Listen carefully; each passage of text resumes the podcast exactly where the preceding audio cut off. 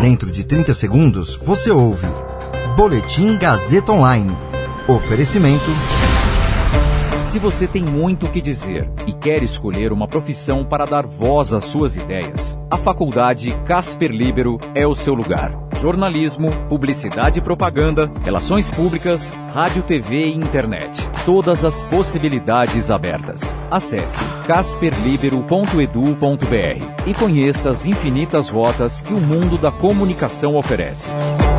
Comunicação é mais do que uma escolha, é um modo de existir. Agora você fica bem informado e atualizado. Está no ar o Boletim Gazeta Online.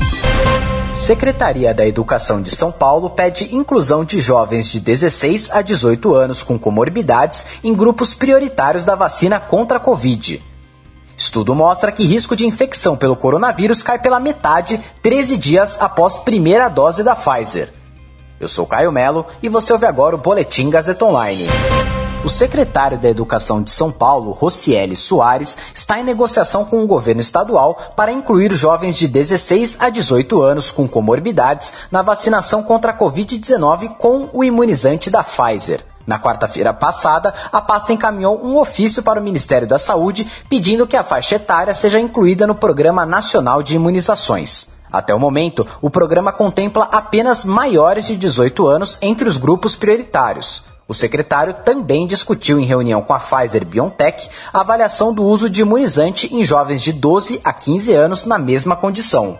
A Anvisa já recebeu os novos estudos realizados pela Pfizer nos Estados Unidos para a imunização de crianças menores de 12 anos. O objetivo da Secretaria da Educação é, a partir da vacinação de crianças e jovens com comorbidades, acelerar o retorno das aulas presenciais de forma gradual. A vacinação desse público é defendida principalmente no caso de jovens e crianças com deficiência permanente, física e intelectual de qualquer idade. A gravidade da contaminação por Covid-19 e o risco de óbito em pessoas com deficiência intelectual é maior, já que esse público está mais propenso a ser acometido por doenças como hipertensão, diabetes, cardiopatias congênitas e outras malformações congênitas, o que as insere em um grupo de risco por conta de doenças crônicas.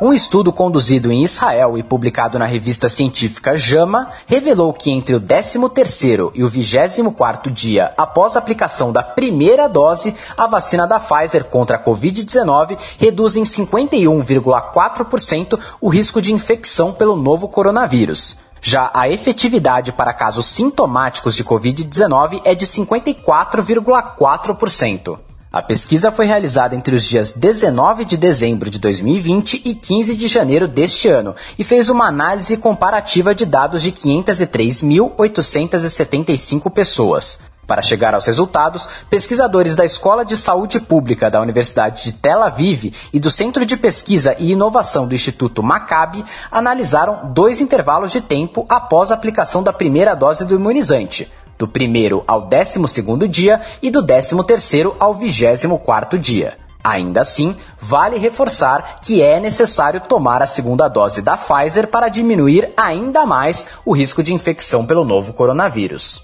Esse boletim contou com suporte técnico de Agnoel Santiago, supervisão técnica de Roberto Vilela, coordenação Renato Tavares, direção da Faculdade Casper Liber e Gazeta Online, Wellington Andrade.